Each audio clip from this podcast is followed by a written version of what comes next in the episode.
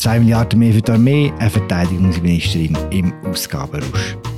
Gestützt auf die Grundlagenberichte und die sicherheitspolitischen Ziele hat das VBS die Investitionen der Armee entsprechend den bis anhin zur Verfügung stehenden finanziellen Mitteln priorisieren müssen. Für den Bundesrat hat die Erneuerung der Mittel zum Schutz des Luftraums, zum Schutz der Bevölkerung vor Bedrohungen aus der Luft oberste Priorität. Seit dem Ausbruch des Krieges in der Ukraine steht eine Bundesrätin im Rampenlicht, die sonst eher weniger Aufmerksamkeit bekommt. Wir fragen uns heute im Politbüro, wie metzgt sich Viola Amherd in der aktuellen Krise? Ist sie eigentlich so gut, wie wir alle immer gedacht haben? Oder vielleicht ein bisschen weniger? Und was macht sie mit den 2 Milliarden, die sie mehr für die Armee bekommt? Über das reden wir heute und zwar als absolute Premiere, alle im gleichen Raum. Heute ist das Politbüro tatsächlich ein Politbüro. Bei mir im Studio stehen Markus Häfiger, Christoph Lenz und Raffaella Birrer. Hallo zusammen. Hallo miteinander. Hallo. Hallo zusammen. Und herzlich willkommen zu diesem Politbüro, wo man jetzt voraus muss schicken, vielleicht hört man ab und zu noch ein bisschen Baulärm. Die Media ist ein dynamisches Unternehmen, da wird die ganze Zeit gebaut, auch wenn wir arbeiten. Leute können stören von dem. Wir fangen an mit Markus und Raffaella. Diese Woche habt ihr ein Podium gehabt mit der Verteidigungsministerin in Bern. Wie hat sie gewirkt? Sie ist spontan und hat auch Humor gezeigt, wie immer eigentlich. Also die Amherd kommt ja im Publikum eigentlich immer gut an. Sie sorgt immer für Lacher. Vor allem auch ihre bodenständig, nahbare Art. Das ist etwas, was das Publikum schätzt. Und jetzt am Montag hat sie aber ein bisschen müde gewirkt, weil sie ist eigentlich mehr oder weniger direkt aus dem Flugzeug an das Podium gekommen. Sie ist in den USA und hat dort mit Vertretern vom US-Verteidigungsministerium und von der Industrie geredet. Es ist um den Kampfjet F-35 gegangen und um das Geschäft rund um das herum, also die sogenannten Offset-Geschäfte und natürlich um den Ukraine-Krieg. Merkt man ihr den Krieg an? Ich würde sagen, nicht. Sie wirkt souverän, sie wirkt nicht irgendwie wahnsinnig gestresst. Also ich finde, das strahlt sie schon ein bisschen aus, so eine gewisse Gelassenheit auch gegenüber dem Politbetrieb und sogar auch gegenüber sich selber. Das Verteidigungsdepartement gehört ja normalerweise nicht zu den Departementen, die in der Öffentlichkeit äh, grosse Wellen schlagen. Das hat sich in dem Krieg geändert. Wie nehmen die das VBS und, und die Chefin Amherd seit dem Ausbruch des Krieges wahr? Also sie hat am Anfang, würde ich sagen, eher verhalten reagiert. Also am Anfang, wo die ersten Forderungen gekommen sind nach Erhöhung vom Militärbudget, nach neuen Rüstungskäufen und so, hat sie eigentlich in einem ersten Moment gar nicht darauf einsteigen oder einmal nicht so schnell. Sie hat dann gesagt, ja, wir müssen doch zuerst analysieren, was das für Folgen hat, bevor wir über neue Waffen und so entscheiden. Und da hat sie eine gewisse Bewegung jetzt gemacht. Also inzwischen vertritt sie das auch, dass sie sagt, jawohl, wir müssen jetzt die Budget erhöhen, wir sollten die Waffenkäufe, die wir eh geplant haben, vorziehen. Also sie hat da so eine gewisse Bewegung durchgemacht in den letzten drei Monaten. Dort würde ich dann eben vielleicht ähm, Markus zumindest widersprechen, der vorher geäußert hat, man merke den Krieg nicht so an. Da mag persönlich, im persönlichen Kontakt mag das sein. Mein Eindruck ist dennoch, dass der Druck auf das VBS und seine Departementschefin extrem gestiegen ist und dass sie unter dem Druck einiges von ihrer Souveränität, wo sie vorher hatte, eingebüßt hat. So. Ja, den Eindruck habe ich ehrlich gesagt auch gehabt. Und zwar glaube ich einfach auch, also ich glaube, der ganze Bundesrat ist ja von einer Krise in die nächste geschlittert. Und ich glaube, das geht einfach auch so auf einer persönlichen Ebene, wie man dann das Amt ausführt, nicht an einem spurlos vorbei. Also ich glaube, da ist einfach sehr viel Stress, sehr viel neuer Stress hat den alten Stress abgelöst. Mhm, der Krieg geht jetzt aber zwei Monate. Also wie lange geht denn so eine Anpassungsphase? Über zwei Monate sogar. Bei der Viola Amherd ist das ein bisschen speziell, weil sie sind wirklich so in diese Situation hineingestolpert, sind überrumpelt worden von dem russischen Angriff. Da hat ihre, ihre Nachrichtendienste haben da nicht auf dem Radar gehabt, die Armee auch nicht. Man ist unvorbereitet drin hineingehauen, hat angefangen zu schwadern und versucht, sich über Wasser zu halten. Und Viola Amherd ist eigentlich jetzt noch dran, man kann ihr jetzt noch dabei zuschauen, wie sie versucht, das Dossier so in den Griff zu bekommen und unter Kontrolle zu bringen. Und dass sie so viel Zeit dafür braucht, das ist sicher ein Thema, das wir heute diskutieren muss, wenn wir über ihre Bilanz reden. was ihr jetzt sagt, würde ich überhaupt nicht dementieren. Trotzdem, wir, wo sie jetzt erlebt haben, live, nach einer extrem strengen Reise, wo sie auch physisch wirklich müde war, das hat mir ihr angesehen. Ich finde trotzdem, trotz all dem, was ihr, du Raphael und du Christoph jetzt gesagt habt, finde ich trotzdem im öffentlichen Auftritt ist sie irgendwo gleich noch die Alte und sie, sie strahlt dann nach wie vor so eine gewisse Unbeschwertheit aus, auch wenn ich materiell das nicht würde dementieren, was ihr jetzt gesagt habt. Also es ist ja sicher so, wie ich vielleicht zum Christoph noch ergänzen kann, dass sie immer noch so ein bisschen in dem Reaktionsmodus ist. Sie ist noch nicht proaktiv am Agieren. Also das merkt man sehr fest. Zum Beispiel ist sie auch vom Parlament überholt worden, also in dem äh, die Nationalrätliche Kommission nachher gefunden hat, so und jetzt äh, wir das Armeebudget massiv erhöhen. Und sie ist in, de, in dem Moment immer noch im Prozess vom Überlegen gewesen, also was man jetzt echt genau muss machen, für was es äh, neue Mittel braucht und also was man ihr aber auch muss gut halten. Das hast du ja vorher gesagt, Markus ich finde es jetzt per se nicht so eine schlechte Eigenheit, wenn eine Politikerin sich zuerst mal kurz überlegt, eine neue Ausgangslage, was verändert sich, für was brauchen wir jetzt tatsächlich neues Geld? Und ich glaube wirklich, was man kann sagen, sie ist militärpolitisch, die Folge, wo militärpolitisch der Krieg hat, ist sie im Moment oder bis jetzt zumindest eher nicht in der Eifersucht gewesen, sondern da sind mehr die bürgerlichen Politiker, die aus dem Parlament Druck gemacht haben und dort ist wirklich ein die Frage, kann sie die Gestaltungskraft irgendwie wieder zurückgewinnen in den nächsten Monaten oder wird sie weiterhin ein bisschen von SVP, FDP Mitte treiben aus dem Parlament? Ich will nicht penetrant sein, aber jetzt hast du gesagt, Raphael, kurz überlegen. Und wie gesagt, also das geht seit zwei Monaten. Was definier mal kurz überlegen. Ja, definier mal eine historische Zäsur. Wir haben, wir haben einfach schlicht äh, schon sehr, sehr lange nicht mehr so eine Situation gehabt. Und eine außerordentliche Situation erfordert vielleicht auch eine außerordentliche lange Bedenkzeit. Schauen wir ein bisschen zurück auf den Anfang von der Viola Amherd. Die hat ja bis jetzt immer recht gute Noten bekommen als Bundesrätin. Sie hat viel für Frauenförderung gemacht im VBS, hat es gegen die alten Generäle durchgesetzt, es hat gewisse Spesenskandale gegeben, die sie recht resolut abtischt hat das gute Image, ist das gerechtfertigt, wenn man sie jetzt im Licht von der aktuellen Krise anschaut? Oder ist es auch ein unfairer Vergleich vielleicht? Jetzt zwei Fragen, es tut mir leid. Also ich finde schon, dass sie in ihren ersten drei Jahren im VBS einiges richtig gemacht hat. Auch im Vergleich zu ihren beiden Vorgängern. Also beim Uli Maurer, wo ja lang war im VBS, bei dem ist so, dem seine, seine Devise mit, im Umgang mit seinem Departement ist so ein bisschen «Don't ask, don't tell». Ich lasse die generell machen, ich schaue gescheiter nicht näher an und wenn es irgendwo explodiert, dann stehe ich möglichst weit weg. So. Und er hat dann generell irgendwelche Luxussanierungen für schrottreife Lastwagen durchgehen lassen, für irgendwie 500 Millionen. Er hat, äh, du meinst den Duro? Genau, er hat andere Beschaffungsprobleme gehabt. Er hat den damaligen Armeechef irgendwie schalten und walten lassen, jenseits von allen rechtlichen Befugnissen, auch im Umgang mit seinen Chefen und so. Und nachher ist der Pamela gekommen und der Pamela hat vielleicht schon ein bisschen mehr Willen gehabt, auch mal äh, dazwischen zu grätschen, aber er ist vielleicht nicht ganz so gut informiert gewesen, immer. Er hat ein paar Vasen umgeworfen im Laden und ist wieder rausgelaufen. So. Und jetzt, äh, Damherd ist schon, ähm, finde ich, hat in den ersten drei Jahren recht eine grosse Unabhängigkeit bewiesen. Sie hat punktuell sehr weitreichende Entscheid gefällt. Äh, sie hat einen Armeechef äh, bestimmt, wo niemand auf der Rechnung hat, jemand, der von außen kommt und nicht quasi so den Stahlgeruch mitbringt, jemand, der die Organisation vielleicht auch könnte erneuern. Sie hat die Kryptoaffäre sehr ernst genommen, wirklich sehr ernst. Sie hat Macklinger-Protokoll sehr ernst genommen. Ähm, sie ist bereit zu handeln und sie ist auch bereit, mal eine Musterleiche zu kreieren, wie irgendwie der NDB-Chef. Wenn sie zu viel mal angelogen wird von den Nachrichtendienstlern, dann muss halt einmal einer gehen. Und ich glaube, das ist wahrscheinlich schon da, was das Departement braucht.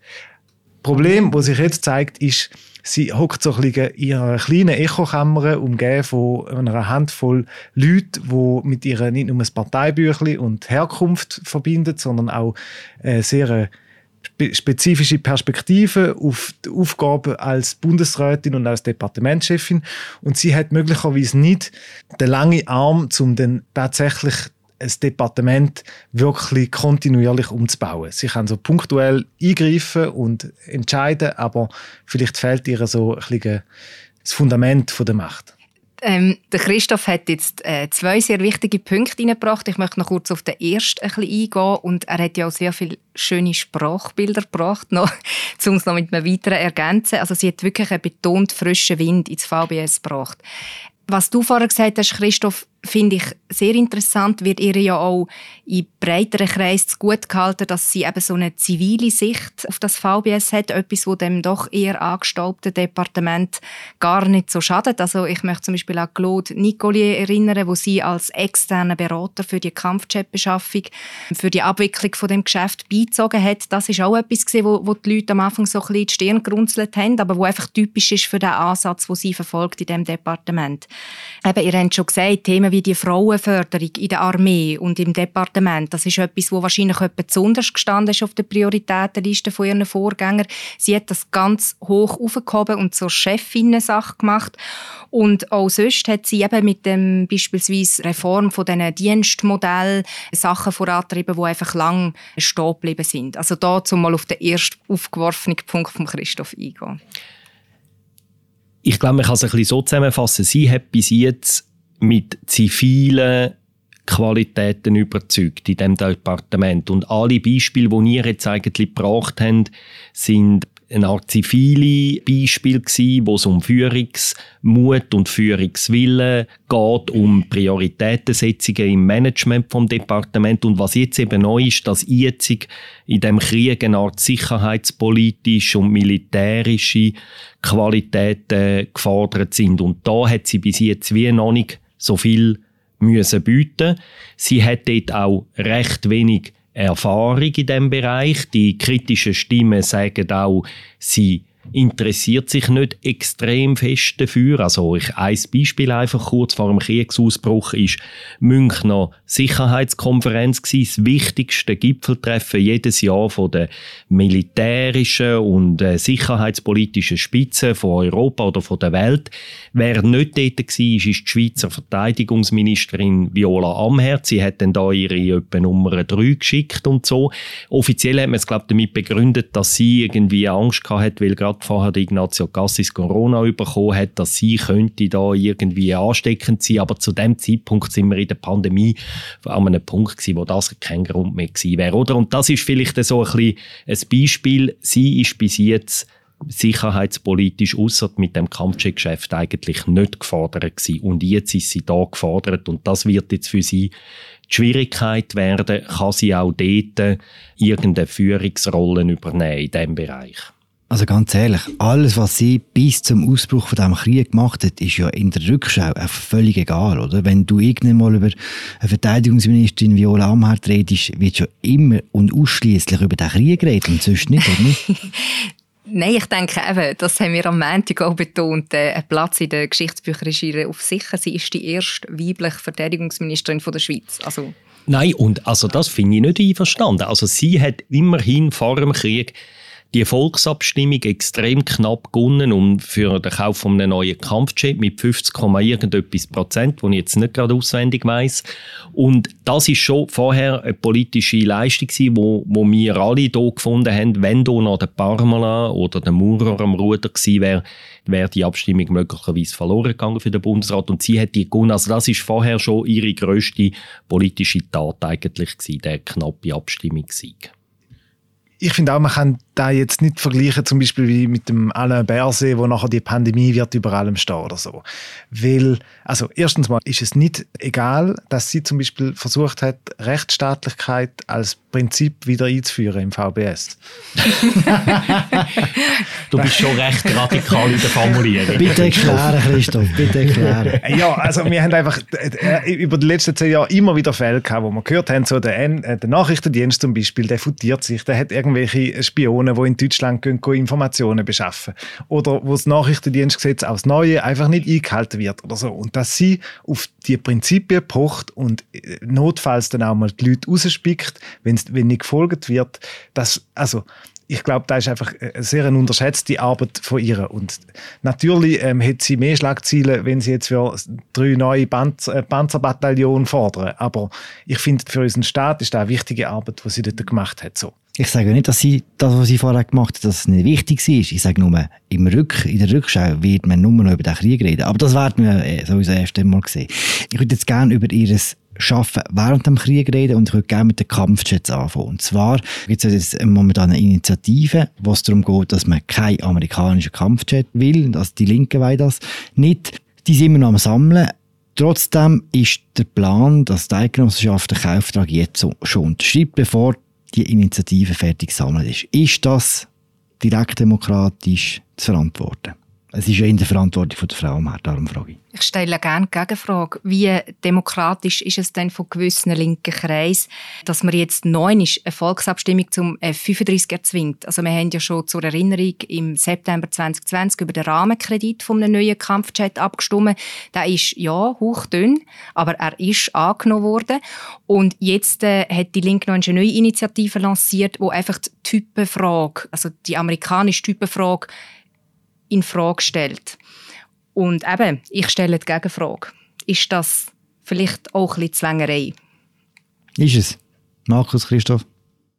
Ja, ich bin dort so ein bisschen gespalten. Ich finde einerseits, dass eine Volksinitiative nicht aufschiebende Wirkung haben für Sachen, die demokratisch beschlossen worden sind, wenn sie so nah an der anderen steht. Würden die Jungfreisinnigen heute eine Volksinitiative lancieren zur Filmförderung und dann finden, die Lex Netflix dürfen nicht umgesetzt werden bis in vier Jahren, fände ich da irgendwie auch komisch so. Hinwiederum, wenn ich sehr ungeschickt gefunden habe von der Viola Amherd, ist quasi die Aufforderung auf Sammeln von Unterschriften für die Initiative zu verzichten. Auf diese Art ist einfach unanständig, wenn sich der Bundesrat in das Volksrecht einmischt. So also ich sehe es ähnlich wie du. Das ist sicher nicht der geschickte Moment, aber dass der Bundesrat jetzt unterschreibt, finde ich, ist absolut kein Problem. Weil, also die Situation ist ja die, die Unterschriftensammlung läuft, sie kann noch bis Anfang März weiterlaufen und Ende März vom nächsten Jahr läuft die Offerte der Amerikaner ab. Und wenn wir bis dann nicht unterschrieben haben, dann ist es unklar, ob wir in den Produktionsprozess mit diesen Flugzeugen nach hinten rutschen, weil es inzwischen weitere Bestellungen von anderen Ländern hat, Deutschland, Kanada und so. Und vor allem ist auch unklar, ob wir dann noch den gleichen Preis hätten. Also auch der könnte hochgehen. Und ich, ich sehe keinen Grund, warum dass man nicht unterschreiben soll. Weil das Beispiel von dem Lex Netflix habe ich mir auch überlegt dann kann man den politischen Prozess auch go verzögern. Und vor allem muss man auch sagen, wenn die äh, Initianten schneller eingereicht hätten, dann hätte man sogar die Abstimmung noch können, vorher durchführen aber jetzt haben sie so lange gewartet mit dem Einreichen, dass es eben nicht mehr lange. Also jetzt muss man sich wirklich entscheiden, warten wir die Volksabstimmung ab und verpasst die Offertfrist oder unterschreibt man im Risiko, dass die Volksabstimmung nachher wird sein.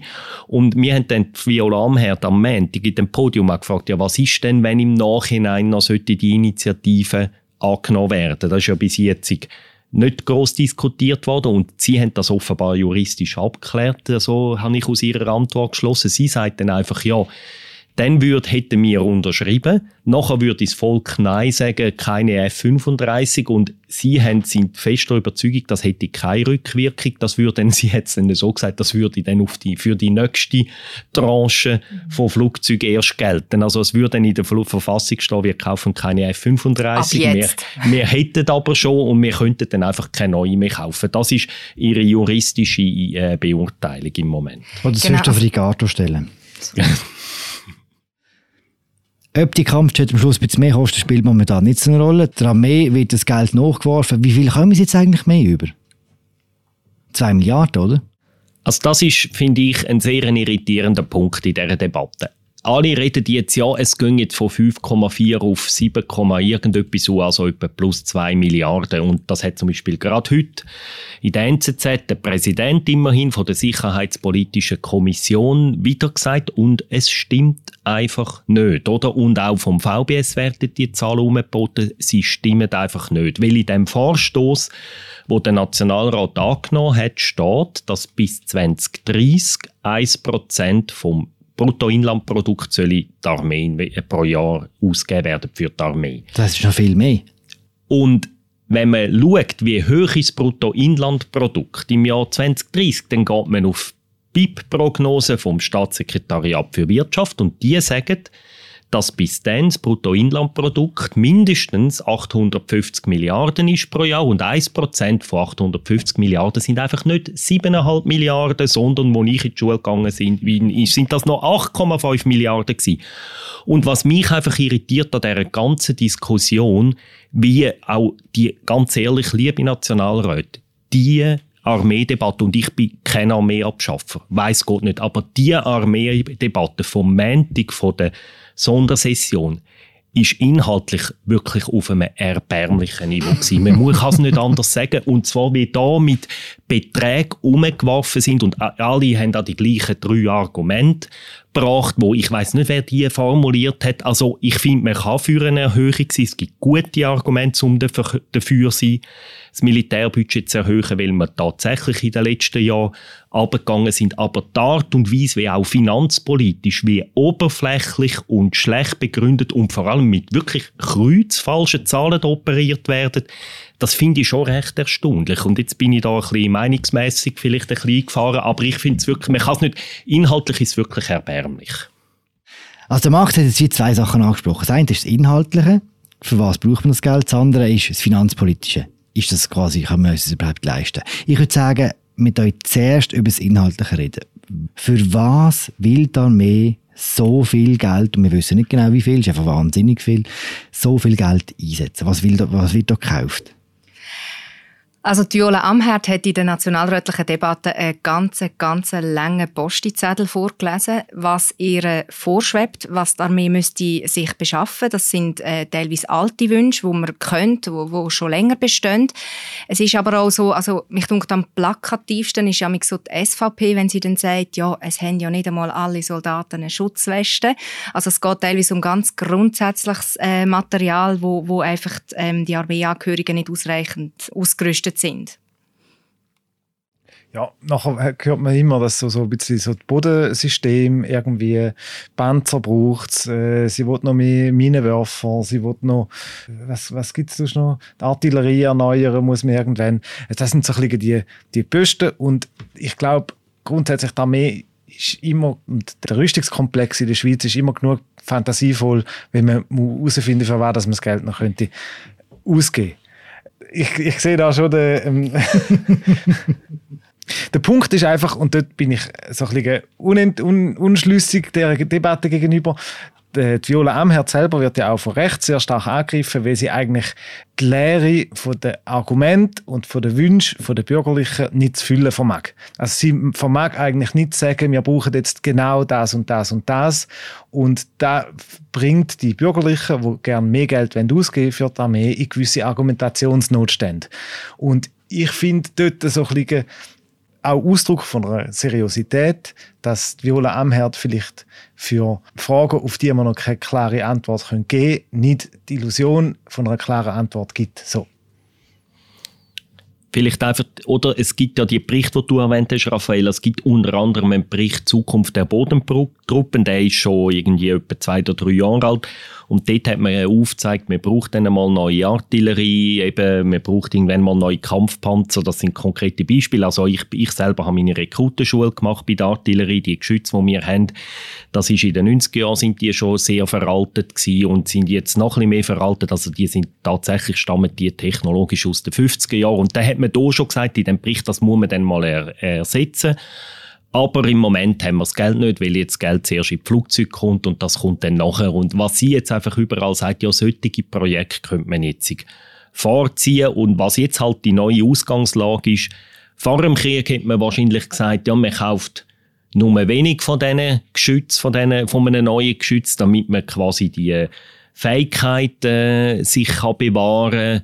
Und ich glaube, jetzt wird einfach dann die Diskussion sein, wenn man jetzt so etwas vorzieht, wird man dann wahrscheinlich auch von viel höheren Stückzahlen halt reden, als man vor dem Krieg geredet hat. Aber all die Projekte, die meisten von denen zumindest, sind nicht fertig. Also man kann, der Postizettel ist äh, noch recht unspezifisch. Da steht noch keine Marken und kein Betrag und keine Stückzahl drauf. Oder es steht einfach drauf, wir brauchen irgendwann den Artilleriegeschütz zum Beispiel. Das heisst, man kann nicht sagen, die 300 Millionen, das sind die, die sie konkret beschlossen haben Man kann nicht sagen, wie groß die Diskrepanz ist zwischen den 300 Millionen und dem, was man damit will kaufen will. Weil du, weil du sagst, es gibt noch keine... Mal, es gibt schon ein paar Sachen. Die jetzt fürs nächste Jahr haben sie schon noch Projekte, die sie vorziehen können. Sie haben jetzt auch heute schon mal gesagt, auf was sie das nächste Jahr, die 300 Millionen vom nächsten Jahr, so weit haben sie schon noch Projekte in Reserve. Es geht mehr, wenn, wenn man darüber redet, was kaufen wir in drei oder in fünf Jahren, dann gibt es heute keinen fixen Plan.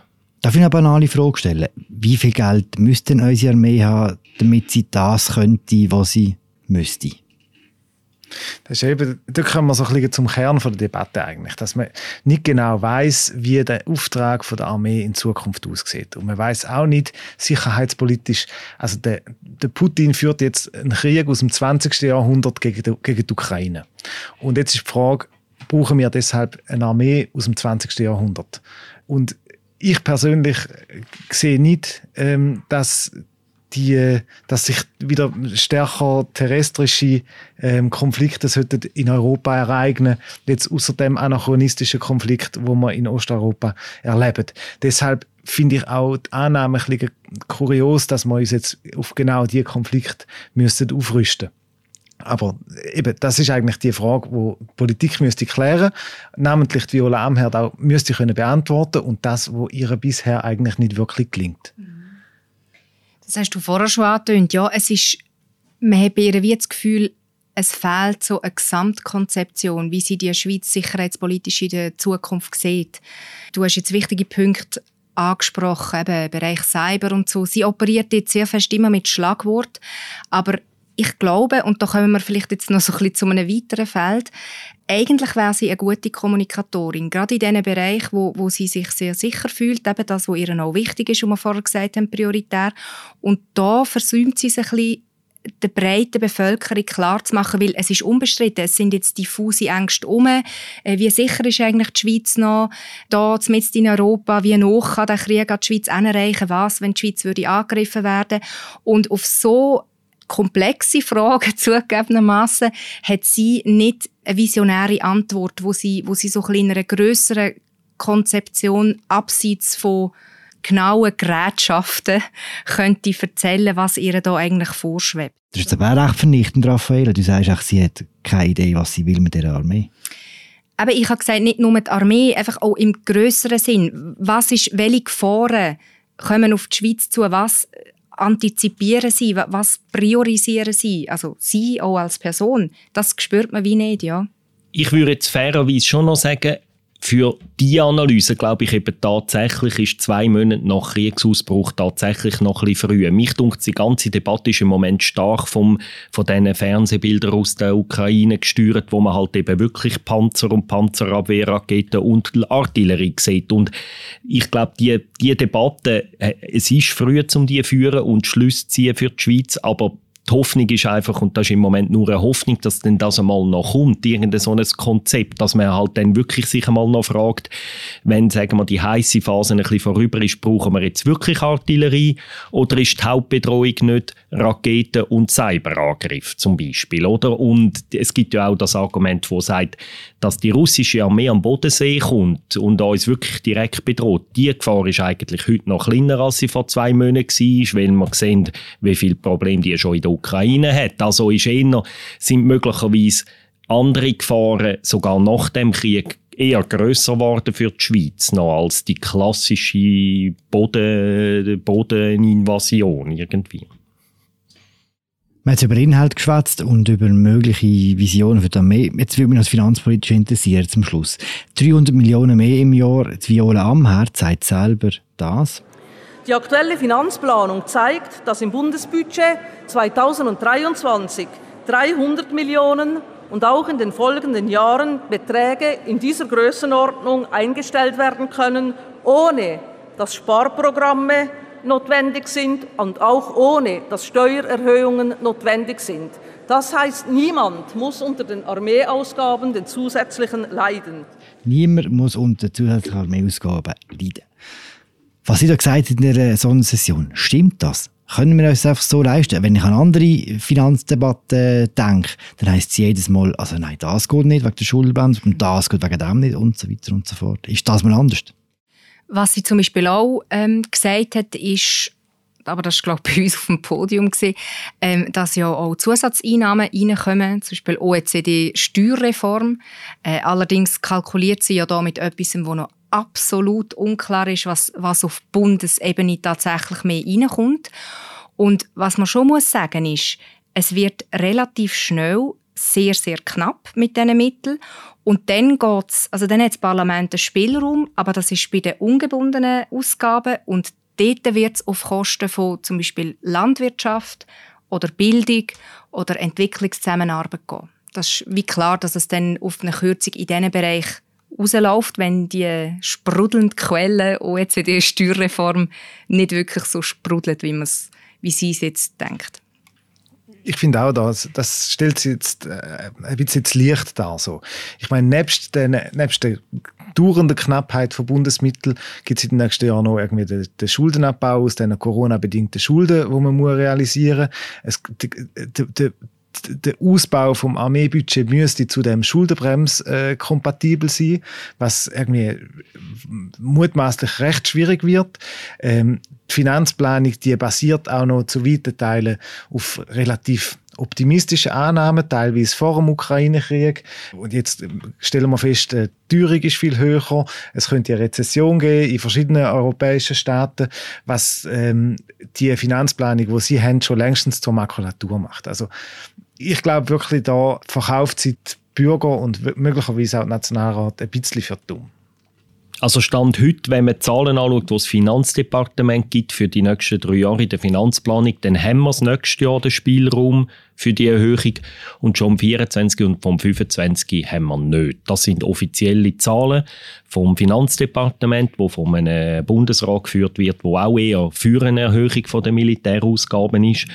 Und jetzt ist natürlich auch so, das ist vielleicht spricht für die Viola Amherd, dass sie in den letzten Jahren die Finanzplanung immer pessimistischer war, als dann tatsächlich eintreten ist. Also es kann schon sein, dass das Fenster irgendwo aufgeht, äh, wo dann die Zusatzausgaben möglich werden. Aber es ist schon interessant, wie es Raffaella gesagt hat, man kann ähm, man kann nicht an vielen Orten sparen. Oder? Es sind immer die gleichen vier Bereiche, weil zum Beispiel im Sozial- und im Verkehrsbereich ist fast jeder Franken, wo man rausgeben, irgendwie in einem Gesetz oder in einem Verfassungsartikel betoniert. Spielraum hat man bei der Landwirtschaft, bei der Armee, bei der Entwicklungshilfe und bei der Bildung. Und zum Beispiel bei der Landwirtschaft sagt die SVP jetzt, ja, dort dürfen wir natürlich auch nicht sparen. Also es bleiben am Schluss Bildung, die Universitäten und die Entwicklungshilfe. Oder? Und äh, vor allem die Entwicklungshilfe ist dann immer das, wo man am Schluss abkürzt, muss man sagen, ist auch nicht ganz unproblematisch, wenn man jetzt sieht, wie zum Beispiel der Ukraine-Krieg möglicherweise Hungerkrisen in Afrika provoziert. Hm. Wie muss sich Viola Amart jetzt verhalten, um gut aus dieser Krise rauszukommen? Ich habe das Gefühl, Viola Amherd ähm, ist im Moment sie spürt den Druck sehr stark und ich habe das Gefühl, sie sollte versuchen, sich dem Druck auch von den Bürgerlichen ein bisschen zu widersetzen und nicht irgendwie sich von dem Alarmismus anstecken zu lassen. Weil sie verspielt einiges von ihrer Glaubwürdigkeit, was sie in den ersten paar Jahren so erworben hat. Ich glaube, sie sollte wirklich ähnlich, wie man das ja bei der Neutralität, bei der ganzen Neutralitätsdebatte ähm, erlebt im Moment, wo ja eine ähnliche Thematik ist, eben, es wird viel viele Annahmen werden ihm vorgestellt durch den Krieg, dass sie eben, und dem macht man jetzt eine Art Neutralitätsbericht, und ich glaube wirklich, sie müsste mit ihren Leuten eine Art eigenständige sicherheitspolitische Konzeption erarbeiten in den, ich würde sagen, im nächsten halben Jahr, wo ein bisschen über das rausgeht, ja, wir müssen jetzt einfach möglichst schnell möglichst viel Waffen kaufen, wo irgendwo wirklich versucht, zu analysieren, was ändert der Krieg wirklich für die Sicherheit von der Schweiz. Mm, das wäre die Gesamtkonzeption, die du vorhin ja. gesagt hast, Raphael. Genau.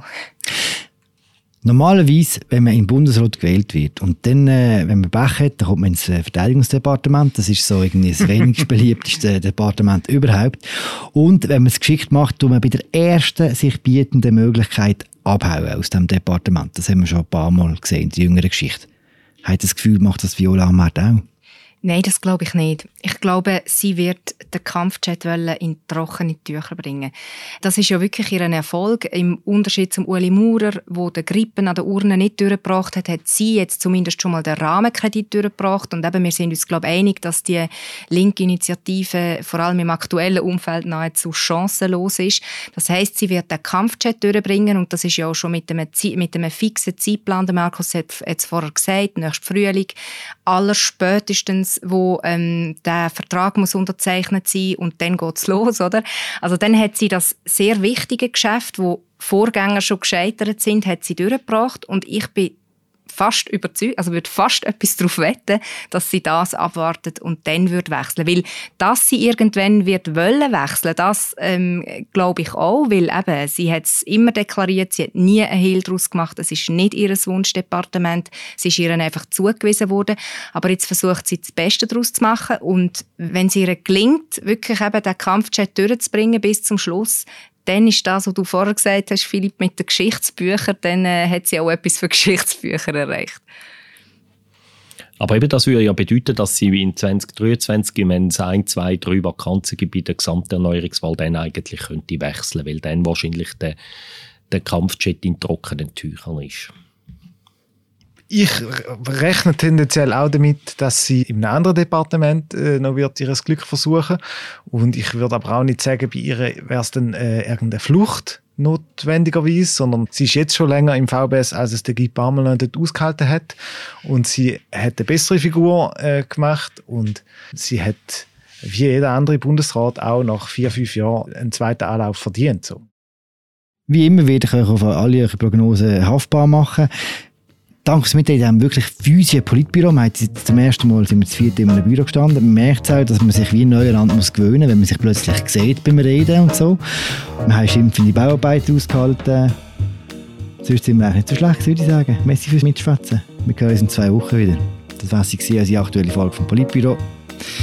Ich heiße Philipp Loser. Wir haben geschwätzt hier mit Markus Häfiger, Christoph Lenz und Raffaella Biller.